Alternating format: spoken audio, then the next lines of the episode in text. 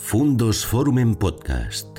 Historias y personajes que nos ayudan a comprender el mundo. Muchas gracias por venir, muchas gracias a don Jesús Miguel y a Raúl Fernández, director de la Casa Botines, Fundación Fundos, que pues todos, como todo en la vida, son encuentros, ¿no?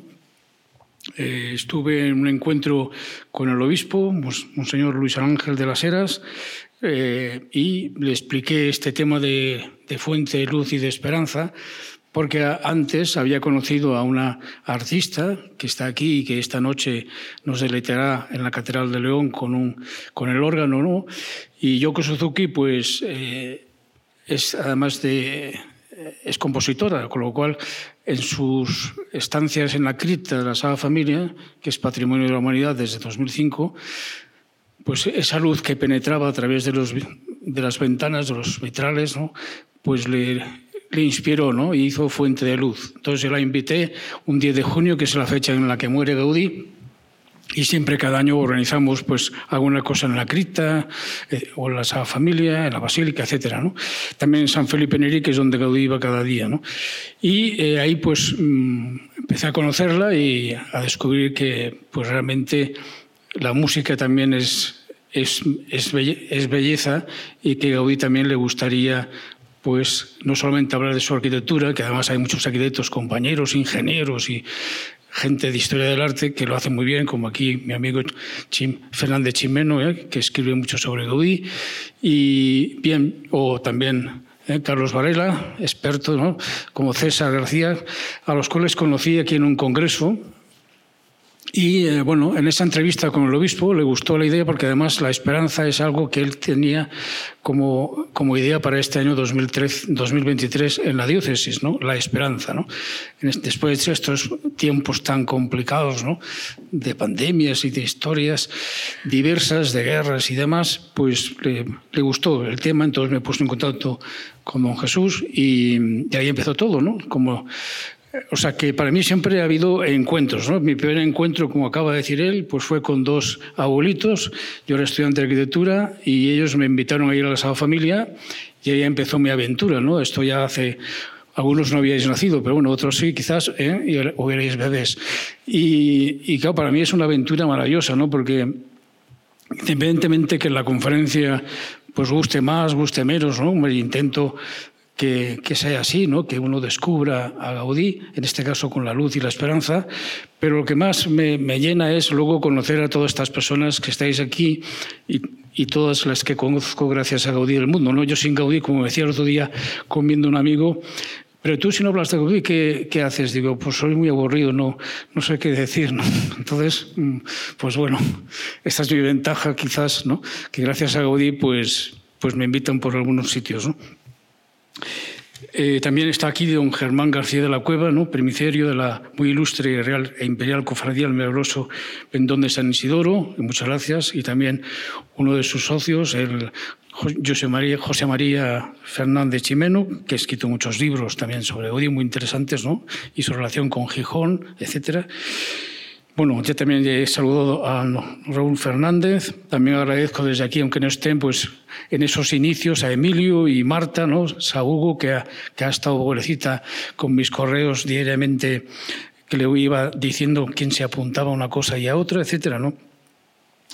Y bueno, eh, entonces el tema bueno, esto es una, frase de Benedicto XVI que siempre me ha gustado, ¿no? O sea que, claro, aquí ya yo parezco ahora un predicador, ¿no? Bueno, una persona que, que explica, pero eh, soy arquitecto también y, en esta frase yo creo que está muy bien porque expresa que Gaudí, eh, como bien sabe Carlos y César Álvarez, ¿verdad? Y José María, pues lo hace a través de las piedras de la arquitectura, ¿no? La arquitectura es la que a través de esas piedras, de esa forma, de, ese color, de ese volumen, pues es como tenemos que descubrir lo que quiere transmitirnos Gaudí, ¿no?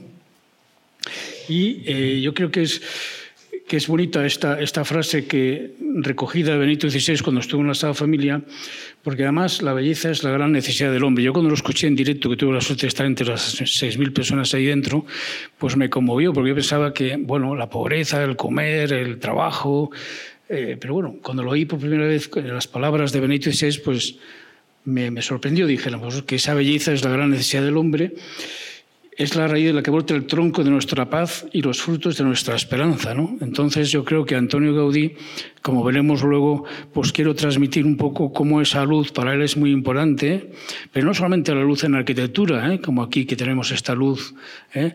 o en ese patio maravilloso que hemos visto, ¿no? ese claustro, sino la luz que luego producen las personas. Yo creo que eso es lo interesante, ¿no?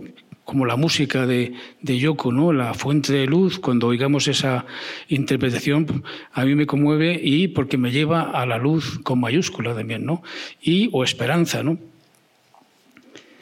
Bueno, aquí eh, en homenaje a mis abuelitos, estos que Isidre Puigboda es el que está sentado y Luis Bonet Gari es el que está de pie. Está Hiroya Tanaka, japonés, eh, que es arquitecto y también pues, difusor de Gaudí, la señora Pilar Ruba, ya fallecida. Aún solo vivimos el arquitecto y yo. yo. soy el joven de la izquierda, que también fui joven, claro.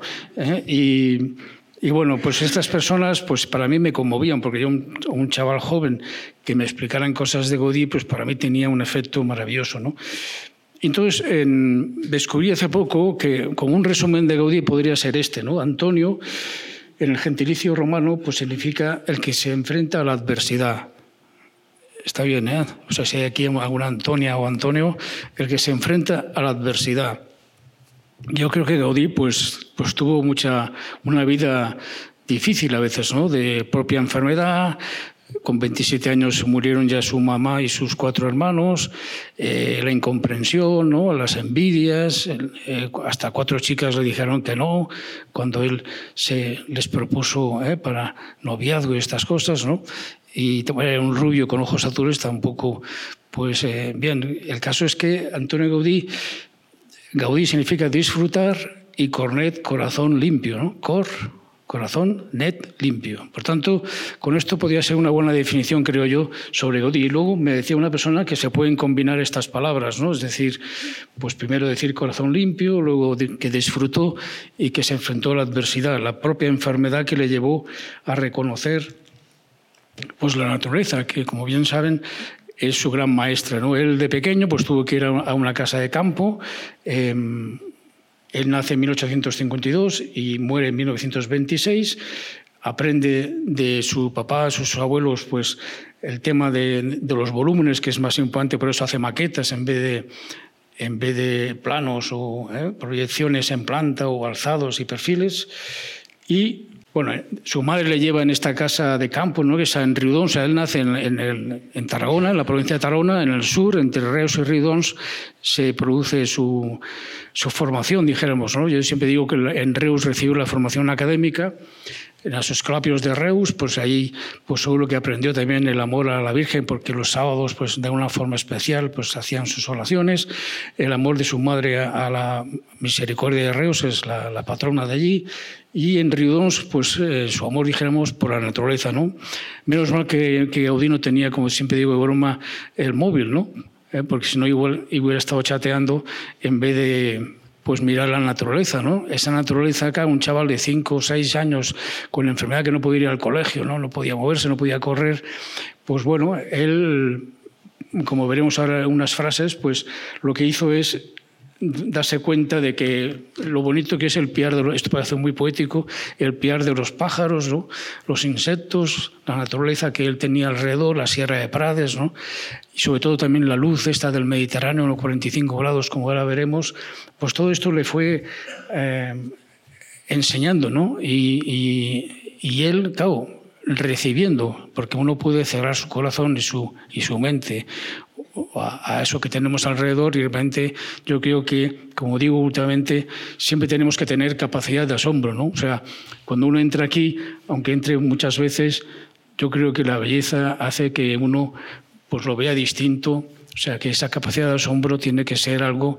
permanente. Yo creo que Gaudí pues lo tuvo, ¿no? Entonces, bueno, pues el, bosque de piedra que fue después su obra magna, la Saga Familia, que luego veremos, ¿no? Y la belleza es el resplandor de la verdad, como el arte es belleza, sin verdad no hay arte. Para encontrar la verdad tienen que conocerse bien los seres de la creación. Yo creo esta frase siempre me ha gustado porque también en mi vida profesional pues, he intentado seguir, uh, no como arquitecto genial como es él, lógicamente, pero bueno, cada uno es cada uno, y, pero sí en, en los métodos de Gaudí, ¿no? O sea, en, en, en esto sobre todo, ¿no? Conocer bien los seres de la creación. Y para mí ser, el ser mejor pues es el hombre y la mujer, ¿no? O sea, él también pues estudiaba la naturaleza, las plantas, los animales, ¿no? Pero el gran conocedor de para sus obras, por ejemplo, estas que veis aquí, eran personas que vivían en el barrio, ¿no? Y que Ricardo Piso era uno de los encargados, este gran dibujante, desde los 14 años estuvo con Gaudí, pues para buscar personas eh, o animales o plantas y en este caso pues el de, el de la vuestra izquierda no, al revés, el de vuestra derecha es un soldado que medía dos metros y tenía seis dedos en cada pie. Y cuando se lo presentaron a Gaudí, pues le pareció fantástico, ¿no? Porque un hombre que mata niños menores de dos años tiene que ser monstruito, ¿no? Con lo cual, eh, también el, el de la izquierda de vuestra izquierda es la burra Margarita, que existió también. Margarita era una burra que llevaba una señora por el barrio y vendía productos. Aquí hay una Margarita, eh, pero bueno, no pasa nada. ¿no? Eh, el caso es que, eh, bueno, esto yo creo que es interesante, como veremos luego, para que Gaudí la importancia de los seres creados. ¿no? Y aquí, pues, tres ejemplos de cómo aplica esa esos seres creados ¿no? pues, eh, para sus obras, ¿no? tanto escultura como arquitectura. ¿no? Eh, también pues, lo más conocido, el capricho de comillas, pues eh, lógicamente el girasol que al hacer un edificio pues uno mm, destruye un poco el, el, terreno, ¿no? y si hay plantas él las pone después en la fachada. También la, la, Casa Vicens, los clavelones de la Casa Vicens, que él también, pues allí en Barcelona, lo pone en la fachada, ¿no? como veremos ahora, aquí lo tenemos. ¿no? Son sus primeras obras, así como más orientales, modernistas, y siempre la luz eh, eh, es algo muy importante en Gaudí, ¿no? como veremos ahora. Entonces Gaudí, eh, con 16 años, se va a, a Barcelona. Barcelona eh, está en expansión urbanística. La mancha que tenéis aquí al lado de lo verde, que es la montaña de Montjuïc, abajo el mar Mediterráneo, pues es la, la Barcelona con muralla, ¿no? El ensanche une los pueblos de alrededor y Gaudí aparece para terminar el bachillerato y empezar arquitectura.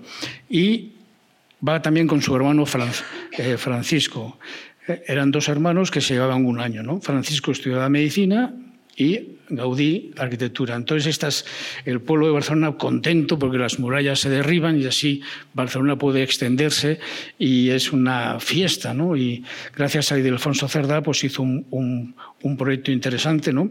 Gaudí en la época de estudiante pues tuvo que trabajar para pagarse los estudios y aquí interviene con los hermanos Fonseré eh, para hacer el Parque de la Ciudadela. Aquí es donde se dice que Gaudí, a la segunda chica que le interesó, eh, pues es un sitio romántico, ¿verdad? bonito para pasear, decirle a una mujer, te estimo, te quiero.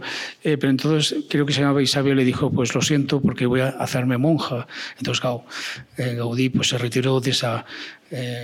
No podía hacer nada contra esa voluntad. Pero bueno, aquí Gaudí demostró su gran em, facilidad para, para la arquitectura, ¿no? para el cálculo. Hizo un depósito de agua interesante, estas farolas, la reja. O sea, ya esto le fue muy bien porque el Gaudí no solamente trabajó con Fonseré, sino también con Francés de Pablo del Villar, que fue el primer arquitecto de esa familia, y sobre todo Joan Martorell, que fue el que le propuso para que luego estuviera en la Sagrada Familia como sucesor. Aquí vemos en la parte inferior el paraninfo de la universidad, es el proyecto final de carrera de Gaudí. ¿eh? Y Elías Ruggen, que era el director de la Escuela de Arquitectura, dijo, no sé si estoy dando el, el título a un loco o a un... ¿eh? A un genio. Yo creo que es genio y santo, pero bueno, eso es mi opinión. Y en la parte superior hay, una, hay, pues una, hay dos columnas con las notas de Gaudí. Entonces, no lo veréis quizás porque es muy pequeñico, pero hacéis un acto de fe y os lo digo, eh, hay eh, una columna que es junio y otra septiembre. En mis tiempos también había junio y septiembre. Y pues quiere decir que, que Gaudí tuvo que ir a septiembre algunas veces porque suspendía. O sea, si alguno de vosotros está estudiando, pues ánimo, ¿eh? que no pasa nada. Que el mismo Gaudí pues era un hombre que, que, tenía de todo, aprobados, suspensos, sobresalientes, etc. Y también eh, aquí, pues cuando aprendí, ¿no? porque eh, una de las cosas que me gustó cuando participé en, el, este curso que hizo entre César Álvarez, estuvo Carlos Varela y algunos ponentes, Carlos Salas de Madrid, eh, Luis Yelbur de Barcelona, escultor, pues me gustó mucho las cosas que aprendí. ¿no? Eh, yo era un alumno dentro de con la Fundación Fundos y y realmente una, dos cosas me quedé. ¿no? Primero, em, el gran estudio que se, se, está haciendo y se ha hecho en la Casa Botines para remodelar el museo.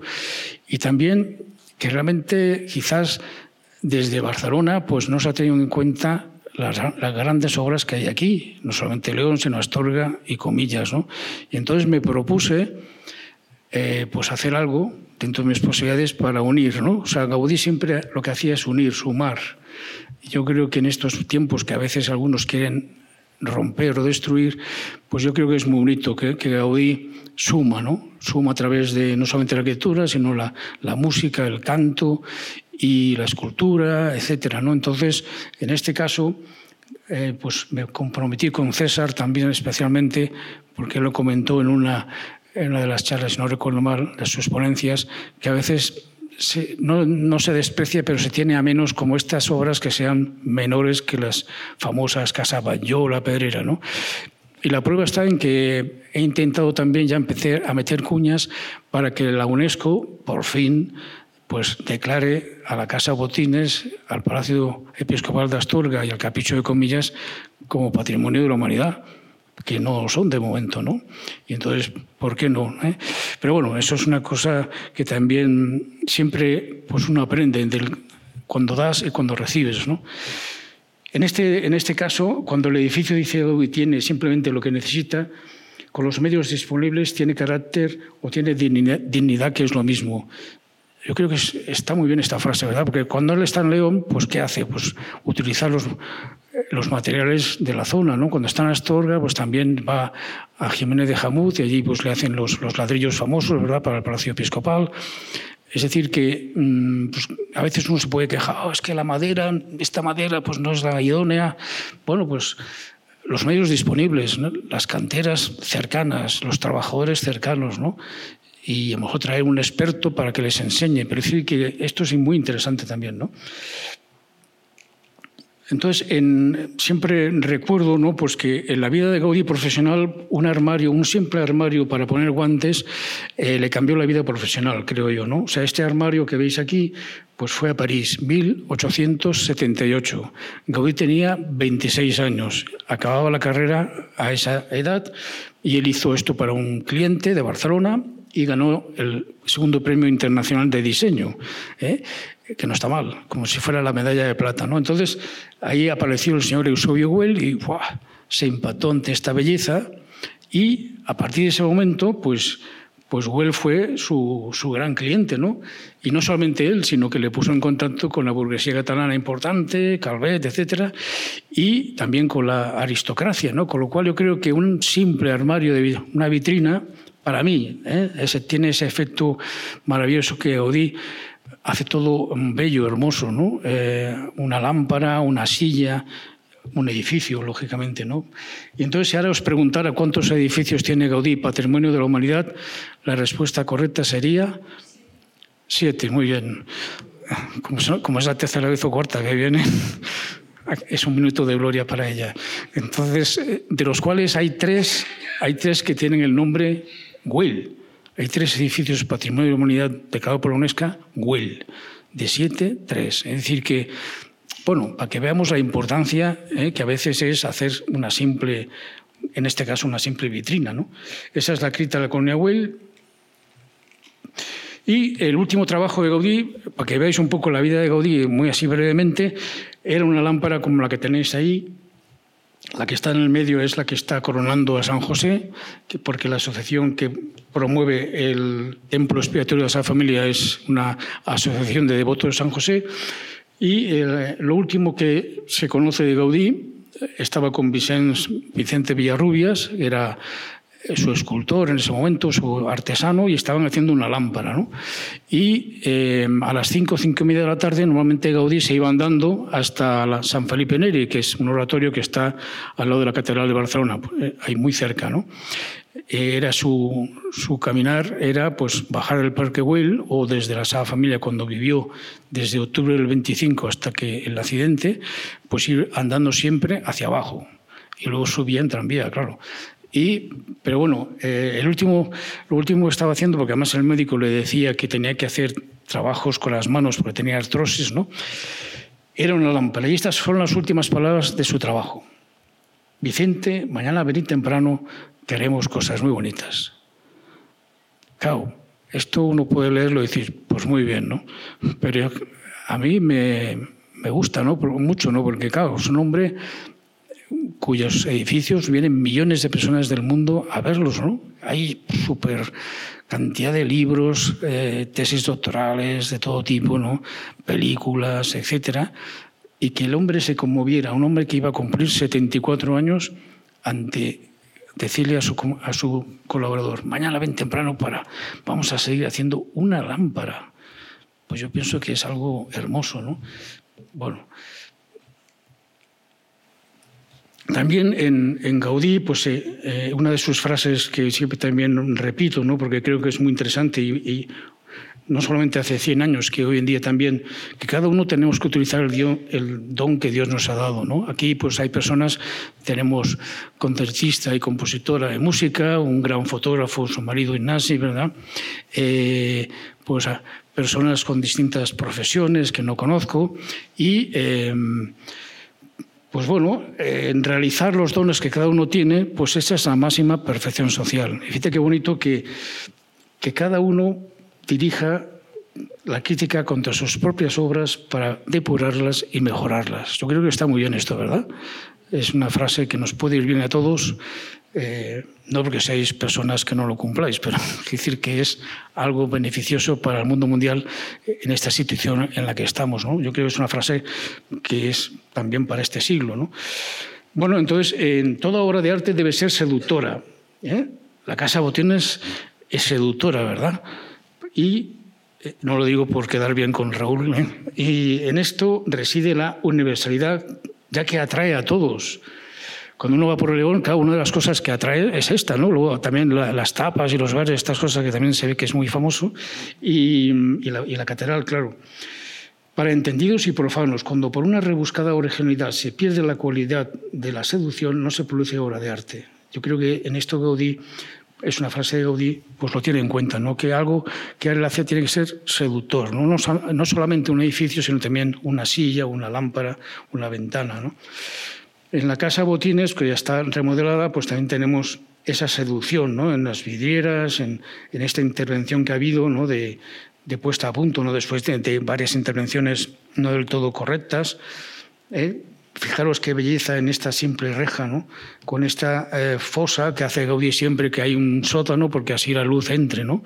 Igual que en la Sagrada Familia, la cripta está bajo tierra, pero hay una fosa para que entre, para que las tierras no peguen al muro, no haya humedad y además para que entre la luz perfectamente a través de estas ventanas eh, de igual que aquí en la, en la casa Botines, ¿no? Fijaros también en los patios interiores, Gaudí eh, se ocupaba mucho de que la luz era muy importante y tenerlo en cuenta en los patios interiores. Este es de la Casa Botines y fijaros en las ventanas ¿no? y esa reja, pues que son obras de arte, yo pienso, yo pienso que seduce, ¿no? aunque sea simplemente una, una reja, ¿no? que, que, a veces nos quedamos a lo mejor en lo, en lo grande, pero yo creo que hay, hay que descubrir, eh, algunos tendrán la suerte esta tarde a las 5 de ver eh, la Casa Botines en directo y en profundidad y con explicación y podrán disfrutar de lo que ya disfruté yo con Raúl hace tiempo. ¿no? La arquitectura es la ordenación de la luz. En, este caso, en, las Teresianas, Gaudí, es impresionante porque la luz penetra a tres plantas. ¿no? Es decir, él hace un edificio cuando Enrique de Ososa, Enrique Ora, le encarga el proyecto. Eh, Gaudí, antes de ya dedicarse a, a proyectar, a hacer sus planos, ¿qué hace Gaudí?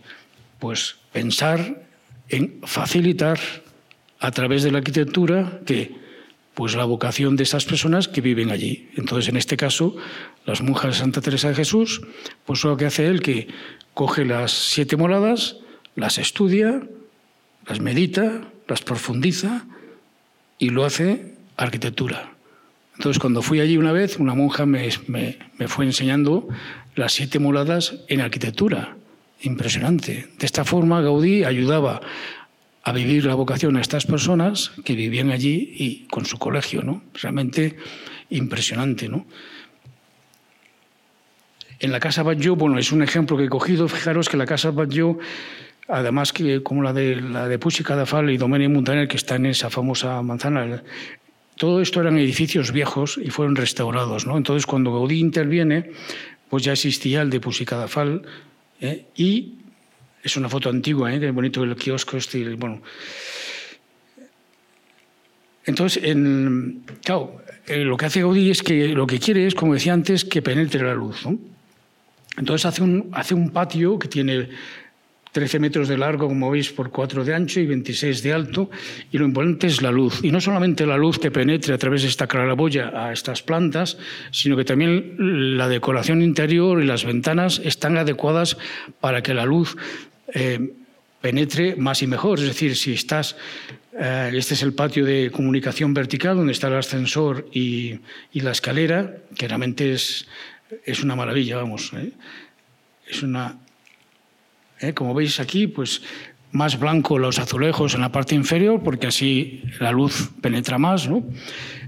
como veis, hay, hay un, un balcón con, ¿eh? que tiene un, como unas, eh, una forma curva y una claraboya para que la luz dé un poco mejor o más luz al de abajo. ¿eh? Bueno, las ventanas también se van haciendo más grandes cuando vas bajando para que la luz penetre más en esas ventanas. Claro, porque la luz que consigue la máxima armonía es la inclinada a 45 grados, decía Gaudí, por eso él estaba orgulloso de haber nacido en el Mediterráneo, ¿no? Y que, eh, eh, pobre gente, la del norte de Europa, pues que no tenían esta oportunidad, ¿no?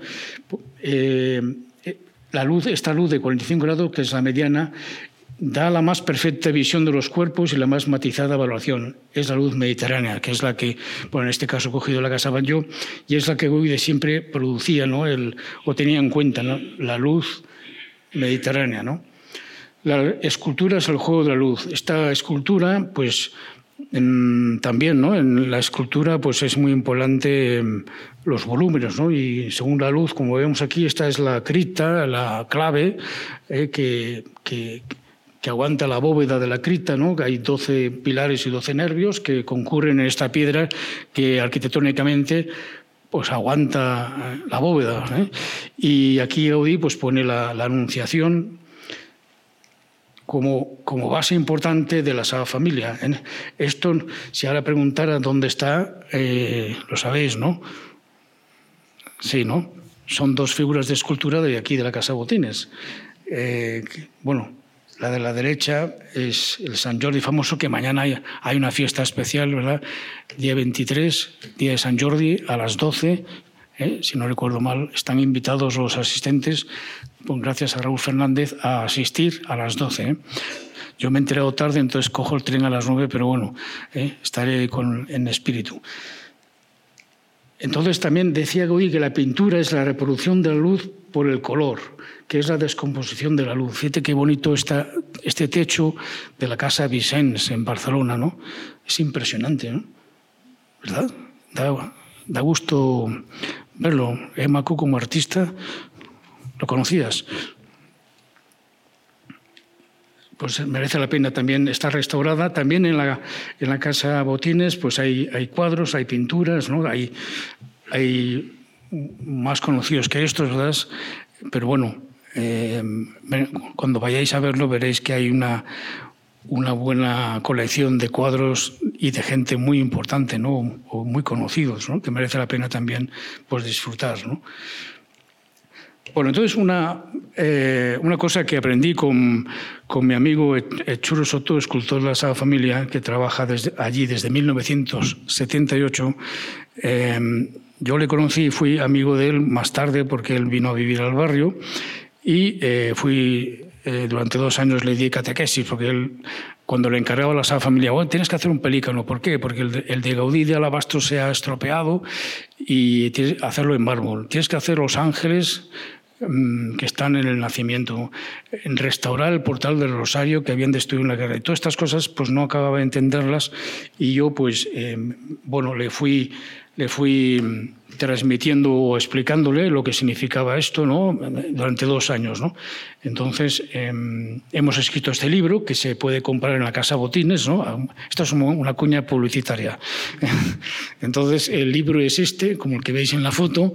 Es un libro en el cual recoge una conversación entre un escultor, el Churro Soto, y yo. ¿no? Yo le pregunto, él contesta. Y luego también está este otro, y con esto acabo la cuña publicitaria. ¿eh?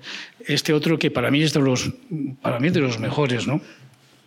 Es mi itinerario con el arquitecto. Está escrito por Juan, Juan Matamala, que es hijo de Jones Matamala, escultor que trabajó y era muy amigo de Gaudí, amigo de amigos, o sea, de, de cenar juntos, de si uno estaba enfermo, cuidarse uno a otro amistad, ¿eh? en el sentido pleno de la palabra. Y este libro, pues eh, hay muchas anécdotas, ¿no? Es la vida cotidiana, cuando va uno a a esa familia y, el, pique que hay entre los dos, ¿no?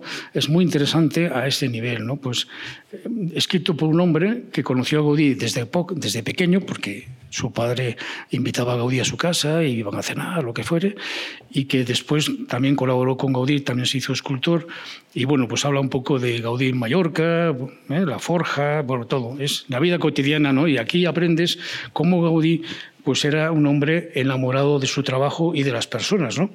Y para que veáis que también, porque la luz que hemos visto en los edificios, también Gaudí mmm, da luz a personas, eso es interesante, ¿no?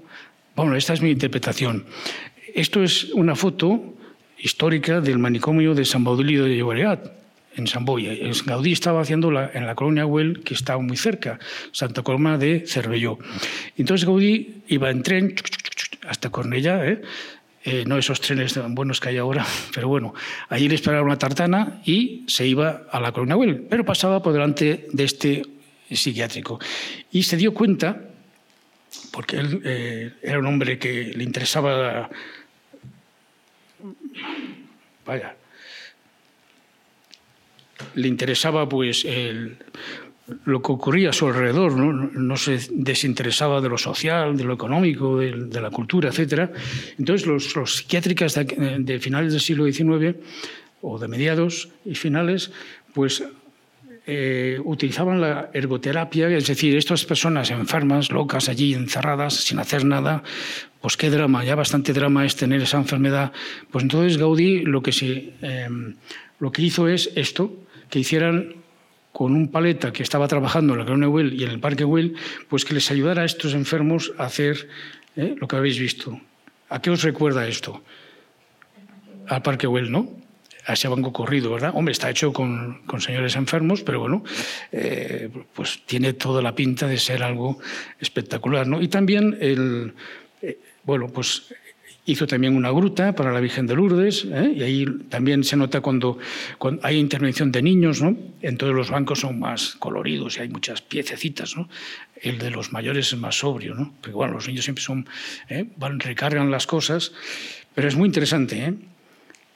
Y, y está, ahora en, restauración y, estamos ayudando al doctor David Agulló, que ha hecho la tesis doctoral sobre ello, a 15 años de trabajo para descubrir este jardín invisible, le ha llamado, ¿no? porque realmente nadie conocíamos esta maravilla. ¿no? Y con Yoko también estamos eh, preparando, a ver si San Juan de Dios, los hermanos de San Juan de Dios, cuando esto esté más restaurado, porque ahora hay andamios y es peligrosillo, pues hacer allí un acto, un concierto con, para recoger fondos para restaurarlo, porque merece la pena realmente y está muy cerca de, de la colonia Will.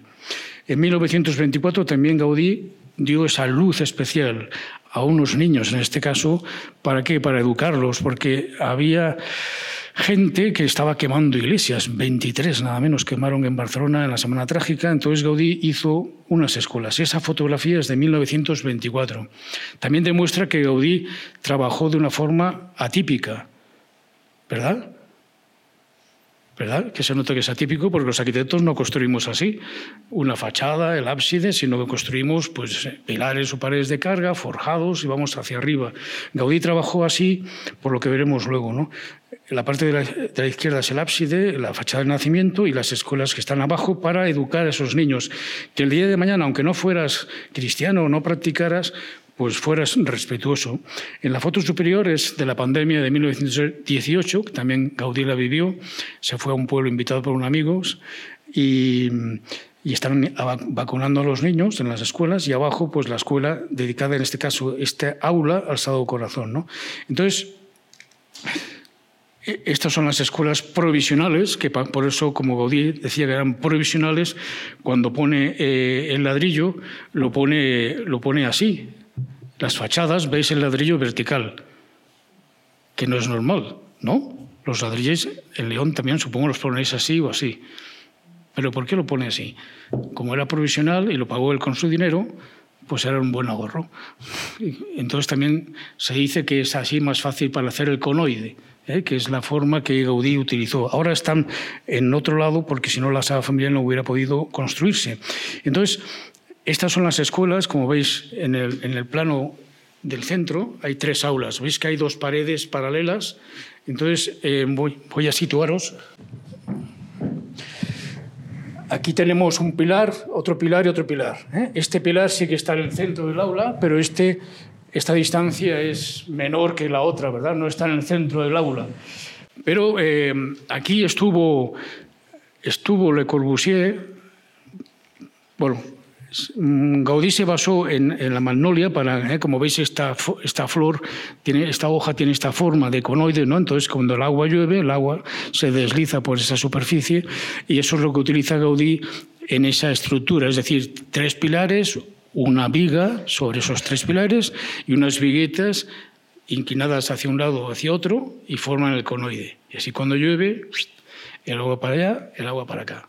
¿eh? Sencillo y cuando el alero sale más para que el agua no pegue en la fachada, pues se pone aquí unos ladrillos para que no se nos rompa, ¿verdad? Bueno, entonces eh, estuvo Le Corbusier en 1928 y hizo este dibujo, ¿no? Le Corbusier estuvo cuando ya había muerto, había muerto en 1926 y realmente eh, se maravilló de este de este edificio tan sencillo, tan simple, pero que merece la pena y por eso se ha dejado ahora como museo. ¿no? Lo que era provisional, pues ahora es definitivo. Entonces, lo que no descubrió Gaudí, ay, perdón, Le Corbusier lo descubrió, fijaros que Le Corbusier se estudia en todas las escuelas de arquitectura del mundo, yo creo, ¿no? Lo descubrió mi amigo francés de Paula Cardoner, en, que son pues fijaros, los puntos azules son los pilares que os he dicho antes. ¿Y dónde están situados? En el centro del corazón en el cual están inscritos, no en el centro del aula. El del medio sí porque coincide, ¿no? que es la, justo en el centro. Pues esto lo descubre un hombre que no se estudia en ninguna escuela de arquitectura, pero un hombre que le Corbusier se quedó en el análisis, que está muy bien, ¿eh? un arquitecto, un decorador o cualquier persona puede analizar esta sala, ¿no? ese patio, pero no se quedó, no descubrió la síntesis, ¿eh? porque decía, esta es la escuela actual, decía Raffles, que fue el primer biógrafo de Gaudí, esta frase. Gaudí visto fuera desde la fe será siempre incomprensible. Podemos estudiar un aspecto, Le Corbusier, pero no su síntesis, Cardoner. Se entiende lo que quiero decir, ¿no? Esa es la... Bien.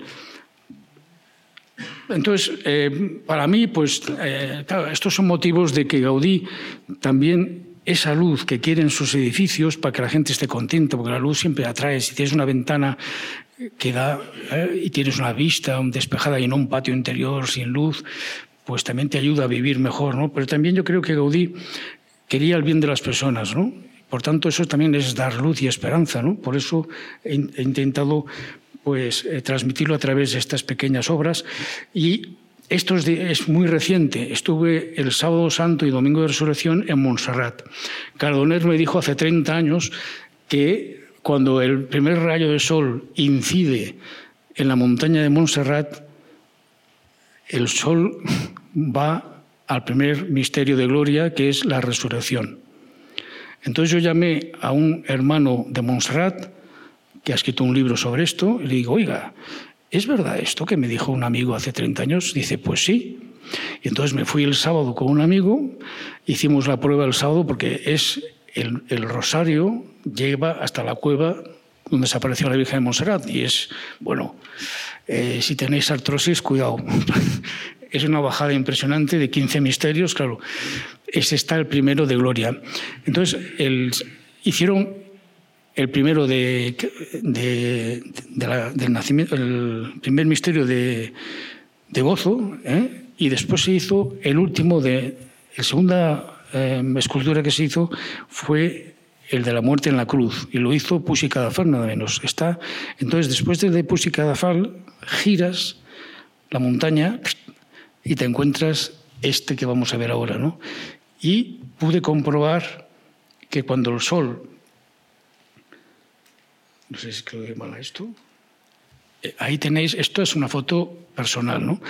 y estábamos ahí a las 7 de la mañana, ¿no? por si acaso decía el reloj, bueno, la información que el sol salía a las 7.35, pero por si acaso, y menos mal que no, que no estaba nublado, si no, pero bueno, tuvimos la suerte, también lo tengo en vídeo, en el cual di la vuelta, que ahí está, es, lo que hizo Gaudí es romper un trozo de la, de la montaña, hacer una cueva, y esa tierra sacada de la montaña, la puso al otro lado del camino. Porque Gaudí es el único de los 15 misterios, todos los demás, Pussy Cadafal, Dominic Montaner, John Marturell, o sea, gente conocida con Gimona, escultor, son misterios importantísimos desde el punto de vista, pero son todos como, como retablos, es decir, el de Gaudí, sin embargo, te ayuda a penetrar a ser protagonista. Lo que pasa es que en la restauración no se ha tenido en cuenta lo de Gaudí, ¿no? Y es que hay un camino que va a la cueva de la Virgen.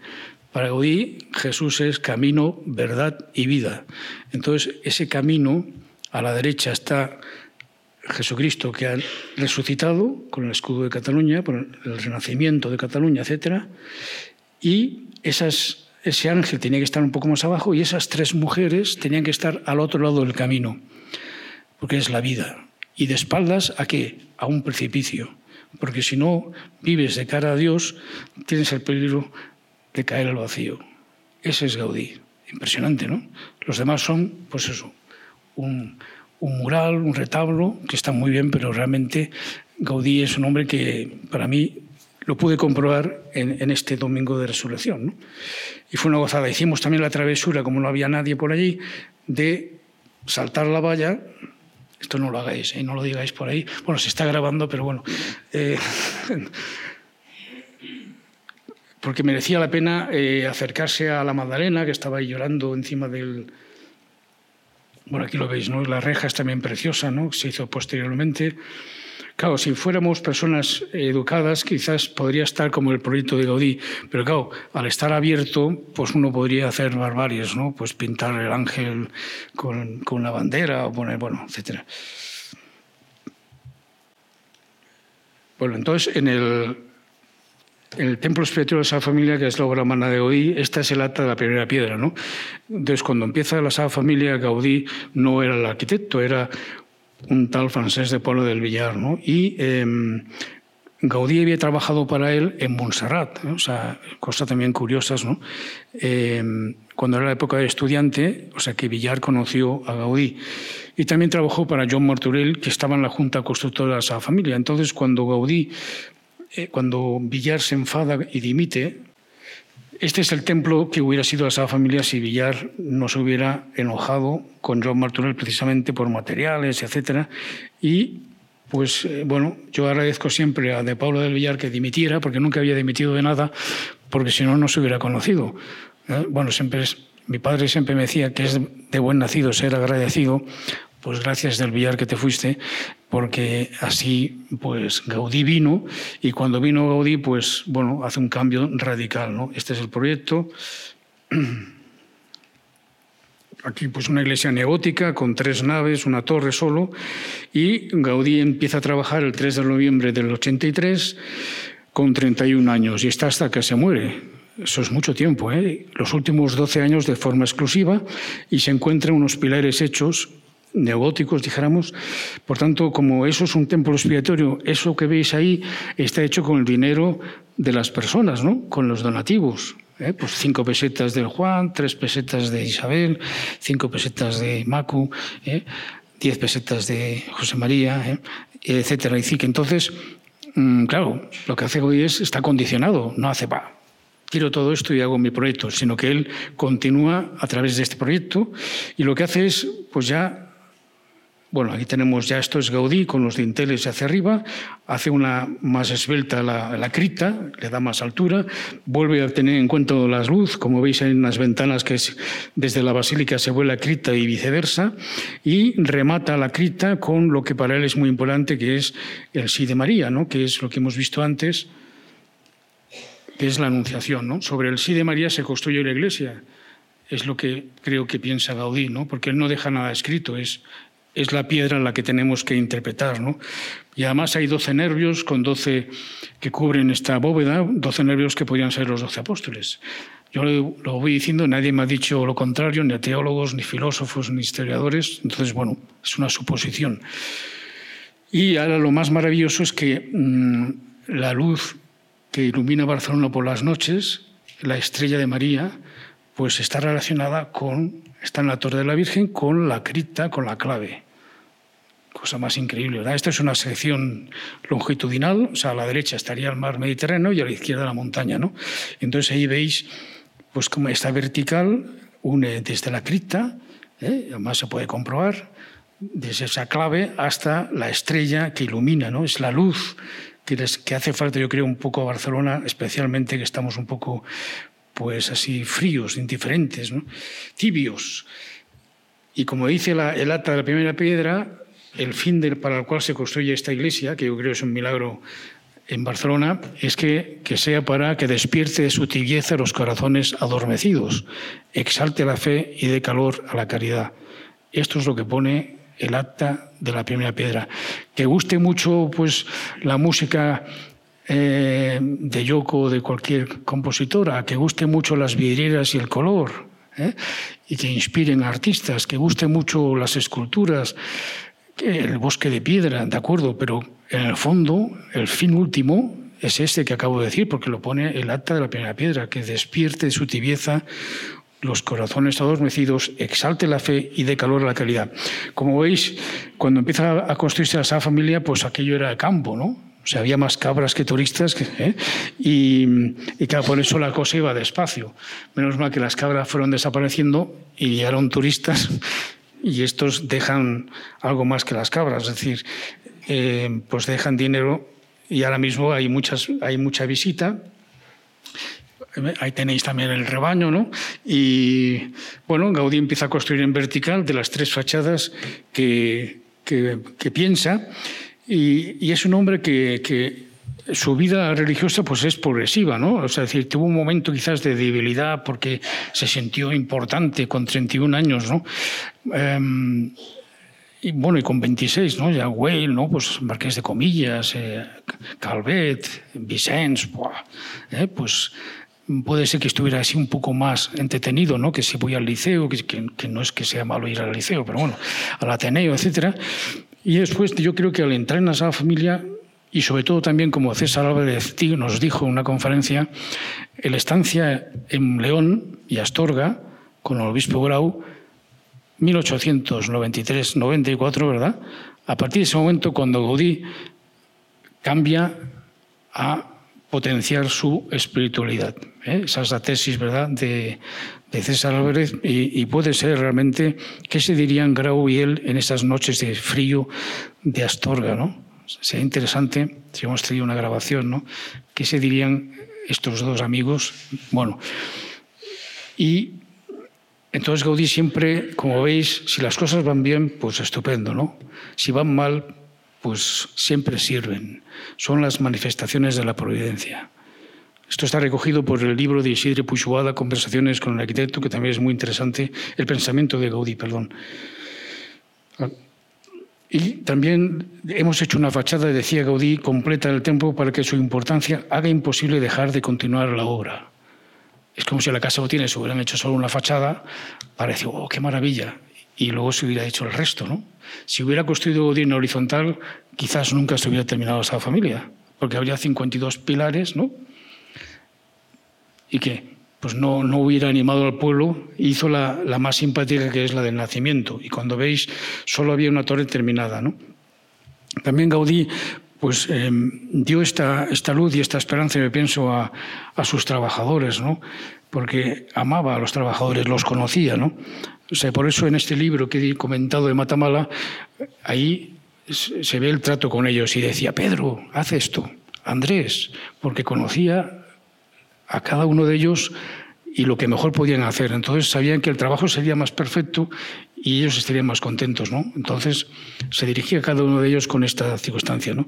El trabajo es fruto de la colaboración y esta solo puede basarse en el amor, ¿eh? como en la casa Botines o en el arzobispado, ¿verdad? o en cualquier trabajo que tengáis pues siempre es importante los demás también, ¿no?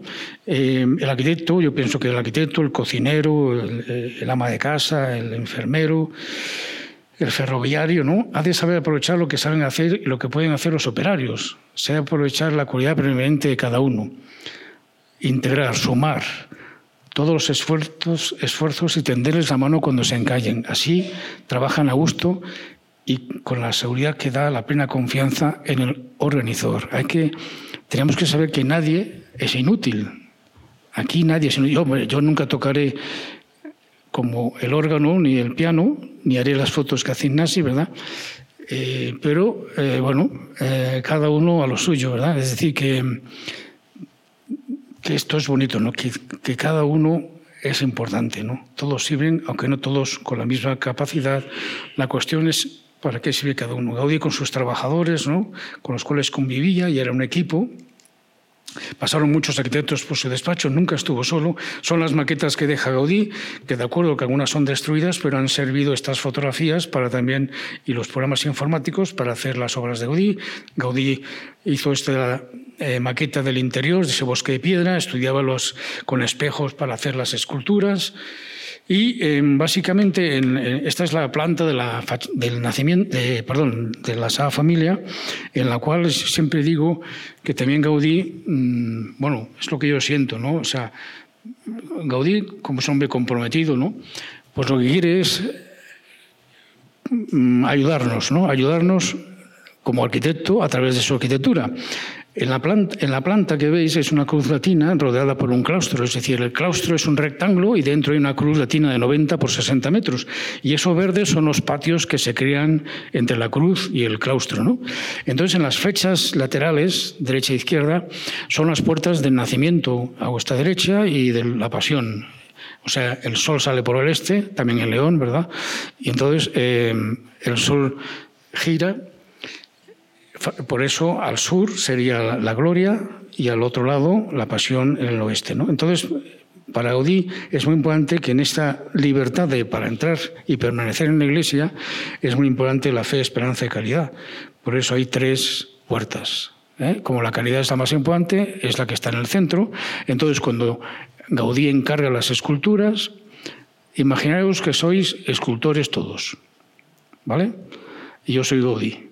¿Vale? Bueno, entonces os encargo hacer la, siempre digo esta, la huida a Egipto. ¿Dónde la pondríais? ¿En la fe, en la esperanza o en la caridad? Claro, tú eres repetidora. ¿eh? Muy bien, en la esperanza. Pues eso es Gaudí. Isabel va, María va a visitar a Isabel en la fe, el nacimiento de Jesús, en la caridad. O sea que las, los grupos escultóricos están colocados en lugares para profundizar en esto. Y en la parte inferior, sin embargo, hay siete puertas, pero solo hay cinco naves. ¿Es un error de diseño? ¿Un fallo de Godí? ¿De presupuesto? No, porque el que está a la izquierda y a la derecha con esa curva es que si yo no estoy bautizado no soy hijo de Dios, por tanto me bautizo y para adentro. Dos puertas. Y si estoy en pecadillo, una confesión y para adentro. Los otros son directos. Eucaristía, orden sacerdotal, matrimonio. Perfecto, porque eso, que veis ahí una circunferencia, Esos serán edificios muy potentes, muy grandes, ¿no? porque para Gaudí es muy importante, porque el bautizo nos hace hijos de Dios y de la Iglesia, y, y la penitencia nos vuelve a Dios. ¿no? Entonces, Siempre había que mirarlo, esto lo aprendí de Gabriel Córdoba Rodríguez, un doctor en teología y arquitecto y ahora sacerdote y dente, de que había que estudiarlo, ha hecho una tesis doctoral muy, muy buena, La fragancia del ser de las cosas, si a alguien le interesa le puedo informar, en la cual hay que, ver, hay que estudiar a Gaudí en vertical, ¿eh? porque lo que quiere Gaudí es, es, llevarnos para allá arriba, ¿no? al cielo. Entonces, yo he cogido de las tres la de la esperanza, que es a la izquierda. Dicen en León que la fe mueve montañas, ¿no? Sí, en Gijón y en todos lados, ¿no? Y en Alicante y en Madrid. Pues, eh, pues la fe mueve montañas, por tanto, es allí la fe al lado de la derecha, ¿no? Y porque es la montaña allí y el, Mediterráneo está al otro lado. Entonces, voy a fijarme en la esperanza, ¿no? Que es parte de esta intervención. La esperanza, como veis aquí, este triángulo, ¿eh? y en esta esperanza hay algunas figuras. Esta sería la esperanza, ¿no? Que ahora vamos a ir brevemente. Esto ya lo habéis visto, ¿no? Esperanza está huyendo a Egipto porque los soldados están matando y Jesús está en el centro preguntando a papá. ¿eh? ¿Y qué le está preguntando? Pues como Jesús también fue niño, hombre y Dios, ¿no? Pues le preguntó a papá, ¿por qué la muerte? Lleva en su mano un pajarito. Esta es mi interpretación, claro, porque no está escrito. Pero yo creo que también como, como niño preguntaría a su padre, ¿Por qué? ¿Por qué la muerte? ¿no? ¿Por qué el sufrimiento? Es la pregunta que nos hacemos, ¿verdad? Y a veces con fe y todo cuesta que se muera un chico de cinco años, que pasen estas barbaries por ahí. Eh, bueno, cosas que a veces no se comprende, uno, o un sacerdote que se cae en una montaña después, eh, como conocí, y se murió dos días después casi de ser ordenado. Bueno, estas cosas que te dejas, que te quedas un poco... Y entonces la esperanza Gaudí la tiene, pero es al otro lado. ¿Por qué? Porque al otro lado está la fachada de la pasión. Sin la pasión, muerte y resurrección de Jesucristo, vana es nuestra fe y no es frase mía. Por tanto, la esperanza, Gaudí la relaciona con el gozo y con la pasión. ¿Se entiende, no? Porque así debería ser, aunque no se ha hecho así, pero bueno. Y aquí está un homenaje a los abuelos. Qué importantes sois los abuelos, ¿no, Marga? Y entonces, mamá, ¿puedes ir a recoger al niño? Que es que no llego.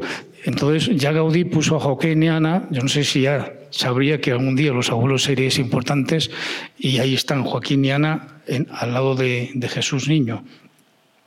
Y también esperanza, ¿no? Los desposorios de la Virgen con San José en el centro de, la esperanza, ¿no? Con las flores. Fijaos qué bonito. San José tiene las manos así y María las tiene colocadas al revés, ¿no?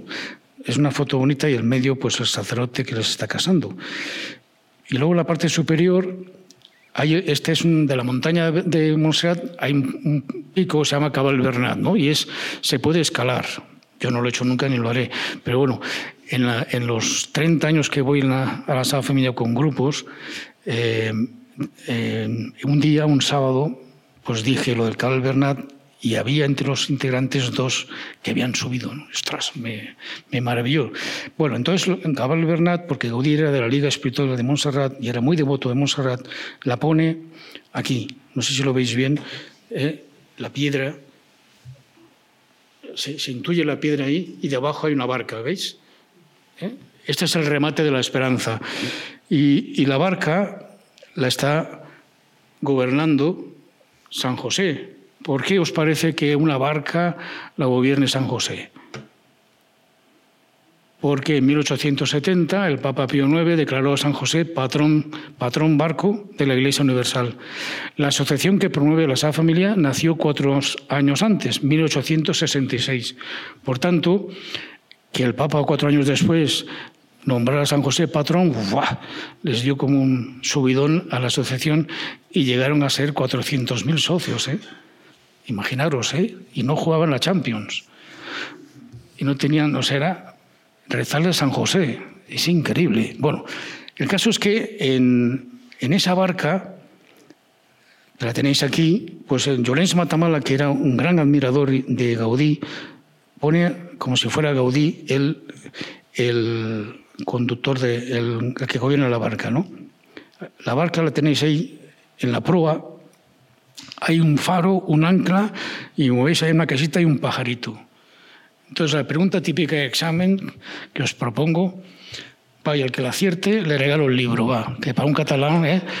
tiene mérito esto. No vale los que sois repetidores, ¿eh? porque además ya tenéis el libro. Entonces, ¿qué significa el faro, el ancla, la casita y el pajarito? Tiempo. No, lo siento. ¿Él? No. Ah, amiga. Padre, Hijo y Espíritu Santo, no. ¿Quién lo ha dicho? Sí. Y eres nueva. Ah, oye, pues mira, te lo has ganado, ¿eh? Luego te lo. Bueno, pues sí, exactamente. El faro es la luz, es la fe que nos mueve. La esperanza es el ancla, llegar, el ancla, el cielo, ¿no? Y la casita del pajarito, pues es la caridad, el tabernáculo y el Espíritu Santo que hace que la iglesia, a pesar de. Pues ahí está, ¿no? Bien, ¿no? Se entiende, ¿verdad? Oye, muy bien, ¿eh? Pues nada, no haré más preguntas por si acaso. Bueno, entonces en el portal del Rosario es, como veis ahí, está en rojo, lo veis, ¿no? En la planta. Es un lugar que casi nadie se da cuenta y es, para mí es de los mejores porque es de Gaudí. Es decir, es un lugar que entras por la puerta de las rosas silvestres que hizo Churo, ¿no? Entras aquí y es en la parte del claustro. Y Ahí lo tenéis a la izquierda, cómo lo hizo Gaudí, y a la derecha, cómo lo dejaron en el 36. ¿eh? Y no fue un, fuego fortuito, sino que entraron a disfrutar rompiendo y quemando. Entonces, el Sidre Puigboada le propuso al señor Soto de hacer la restauración, y esto lo hizo mucho bien, ¿no? porque. Mm, no lo diré todo porque si no será muy largo, pero aquí hay varias varias cosas a tener en cuenta, ¿no? Siempre Gaudí une arquitectura, escultura y simbolismo, ¿no? Yo creo que lo, tiene eh, bien asimilado, ¿no? Entonces, aquí preside la Virgen, la Virgen del Rosario con Santo Domingo en Guzmán, Santa Catalina de Siena arriba en el vértice, y luego a la derecha y a la izquierda hay una chica que le tienta un demonio con forma de pez y hay un chico a la derecha que el demonio es un, como una especie de lagarto, ¿no? A la chica le ofrecen dinero y al chico le ofrece una bomba. Somos más brutos, ¿no? Bueno, entonces la chica, por la... Imaginaros, porque cuando tuvo que restaurar el Churo Soto eh, esta, esta parte, y nos reuníamos en las escuelas que hizo Gaudí, ¿no? Era su taller, claro, decíamos, yo tengo que tener una historia. Un escultor, si no hay historia, igual que una pintora, ¿verdad? O una compositora, si no hay historia, ¿qué hago, no? Entonces tienes que pensar. Entonces él pensó, siglo XIX, finales, principios del XX, la gente dejaba el campo, había mucha pobreza, ¿no? falta de higiene, enfermedades, anarquía. Bueno, entonces esta chica puede ser que sus padres estuvieran enfermos, muy enfermos, y pues, no podía comprar medicinas ni comida. Entonces el demonio, que es muy listillo, le dice, toma, prostituyete, ¿eh? Y le ofrece dinero. Ella está en actitud, como veremos luego, que no sabemos si lo coge o no lo coge. Por eso lo relaciona Gaudí con David y Salomón, que están en la parte inferior. Antiguo Testamento, pecadillos de la carne, vida cotidiana. Y después, a la derecha, está este joven con la bomba, ¿eh? que fue una bomba que se tiró en el liceo y mató a 20 personas, conocidas de Gaudí, y ella un anarquista llamado Santiago, entonces, ¿es la violencia la solución a tus problemas? Porque puede ser que ese chico, decía, decíamos en nuestra historia, para hacer la escultura, para restaurarla, que puede ser que este chico se sintiera explotado, ¿no? 16 horas trabajando, cuatro pesetas, no puede eh, ni dar de comer a sus hijos, eh, ve a su jefe allí, pues eh, todo elegante con su puro, su carroza. bueno, entonces, ¿es la violencia la solución a tus problemas? Por eso lo relaciona Gaudí con Isaac y Jacob. Yo no sé si ante un plato de lentejas me hubiera eh, corrompido, pero bueno, porque me gustan mucho las lentejas. Pero bueno, el caso es que, fijaros qué, qué maravilla, esta es la tentación de la chica, ¿ves? El demonio, si lo miras de frente, es como un hombre, ¿eh? y está, el, abajo veis el dinero, ¿no? Esto es algo que dejó Gaudí como solución de interior, ¿no? Y es muy bonito porque yo creo que, que da luz y esperanza en este concepto mmm, de ayudar a las personas. ¿no? Este es el chico, el demonio con forma de reptil, le ofrece, como veis, la bomba y el chico tiene el dedo meñique a un milímetro de la bomba, porque si hubiera tocado, hubiera explotado como una mina. ¿no? Esa es la bomba Orsini que fue tirada en el Liceo de Barcelona. ¿no? Entonces, los dos, ¿qué están haciendo los dos?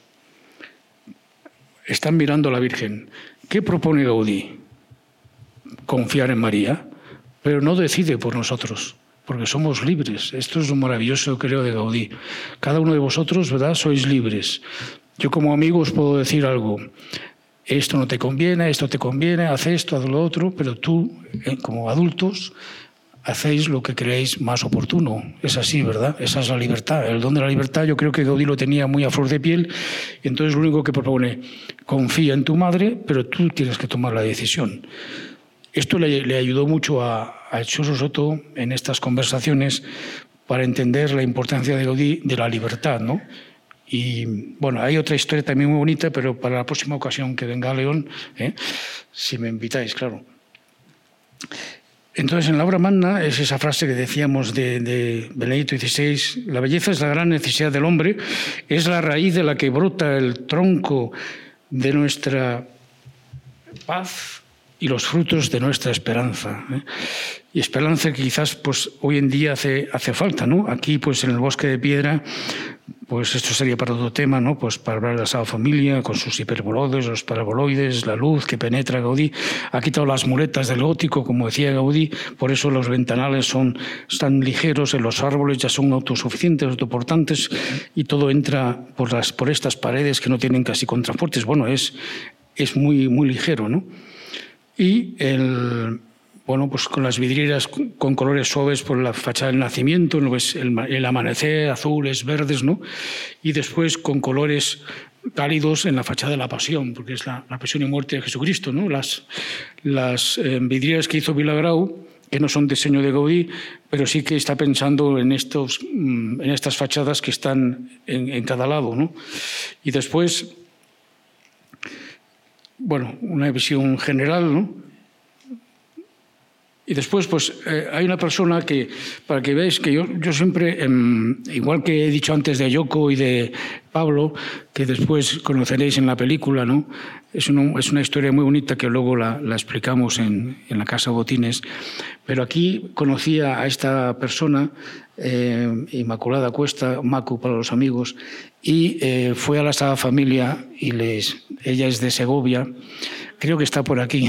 Bueno, el caso es que, eh, bueno, estuvimos en esa familia y ella como artista le impactó mucho Gaudí y,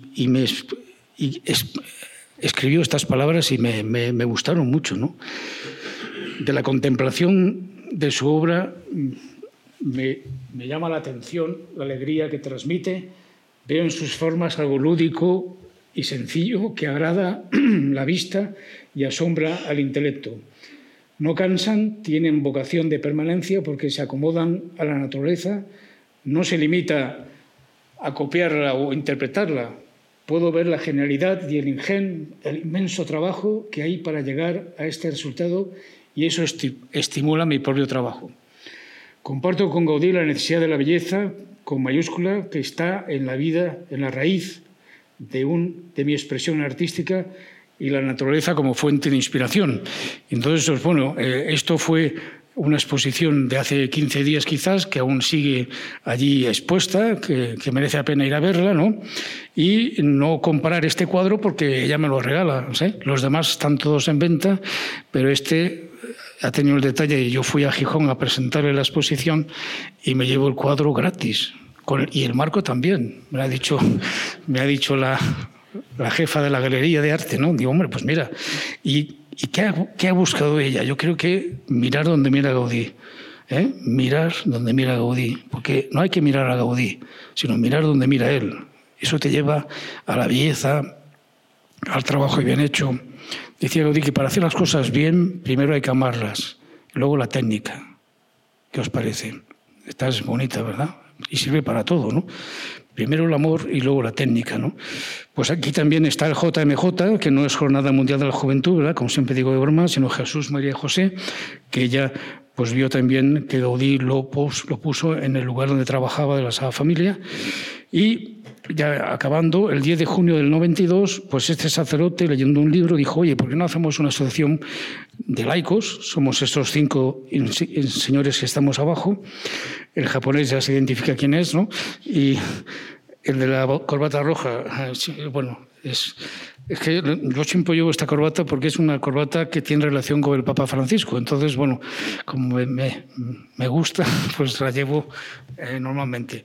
Cuando voy en la Renfe, eh, en el AVE o así, pues se, se, piensan que soy el revisor. ¿eh? Y, y, me preguntan, oye, el aseo, pues la cantina o la cafetería, pero bueno, tendré que cambiar la unidad de corbata. El caso es que eh, estos señores, el de la derecha es Javier Fransitor, arquitecto, el otro es José María Tarragona, ingeniero, Hechor Sotón, José Luis Lázaro, ya jubilado, y yo. ¿no? Esta asociación, pues empezamos en el, en el 92 a difundir a Gaudí, ¿no? eh, de, una, forma más allá de la arquitectura, es decir, que sepamos ver que en, en, todas esas obras, ¿no? Casa Botines, El Capricho de Comillas, Palacio Astorga, en Mallorca, en Barcelona, etcétera, pues como Gaudí no solamente es un arquitecto genial, sino como decía Benedicto XVI, un cristiano consecuente, ¿no? que vivió en grado heroico las virtudes y, y de eso se trata. ¿no? Entonces, en, nosotros hemos publicado libros, estampas que tenéis en la cripta, es donde está enterrado Gaudí, y como anécdota, ¿eh? y ya esta es la última, eh, resulta que en 2003 teníamos que empezar el, proceso en el Vaticano y yo no tenía, de estas cosas no tengo ni idea, ¿no? Entonces me, dije, me dijo el cardenal entonces de Barcelona que había que nombrar una postuladora. Digo, bueno, pues dígame usted porque no, no, conozco a nadie. Y era una tal Silvia Correale, que vive en, Roma con su madre, es eh, experta en derecho canónico, es abogada, es, laica, bueno. Y eh, bueno, vino a Barcelona con su madre y le dijo el, cardenal, mira, eh, vamos a nombrarte postuladora de la causa de Gaudí, la parte actora está de acuerdo, y ella le dijo, pues si usted me quiere bien, por favor, no me haga, porque yo de arquitectura no tengo ni idea, y de Gaudí menos. Entonces, eh, por favor, dice, mira, tú tranquila, vete con tu madre esta tarde a la cripta y le rezas ante la tumba de Gaudí y a ver qué pasa. Y bueno, entonces por la tarde se fueron allí, madre e hija, y Silvia le dijo a Gaudí, mira, dicen que eres santo, yo no tengo ni idea, pero si realmente eres santo, que por favor yo no sea la postuladora. ¿Vale? Estaba la madre también allí y al día siguiente por la mañana se fueron a, a ver al cardenal y el cardenal le presentó, mira, este es el decreto por el cual ha sido nombrada postuladora. Entonces dijo ella, pues, pues lo siento, pero este hombre de santo, nada. Digo, ¿cómo que no? Dice, hombre, le he pedido que no lo fuera y usted me enseña el decreto y lo soy. Entonces la madre le cogió del brazo y le dijo, ay, hija mía, es que yo sí que le he pedido que lo fueras, pero además le eché la monedita. Entonces, eh, es importante, ¿no?, lo de la monedita. Por, por tanto, como el obispado de León, la Casa Botines, nos han dejado estos lugares eh, aportándolos de una forma colaboradora, eh, la Asociación por Beatificación también eh, pues le ayudaría si echáis alguna monedita, ¿eh? es decir, alguna aportación voluntaria, porque todos los actos son, y así están organizados, voluntarios, libres, acceso libre, como digo yo, y salida generosa, ¿no? que sería como así el, tema. ¿no? Y, nada, pues muchas gracias. Gracias por escuchar Fundos Forum en podcast. Tenemos muchas más historias y personajes que descubrir juntos.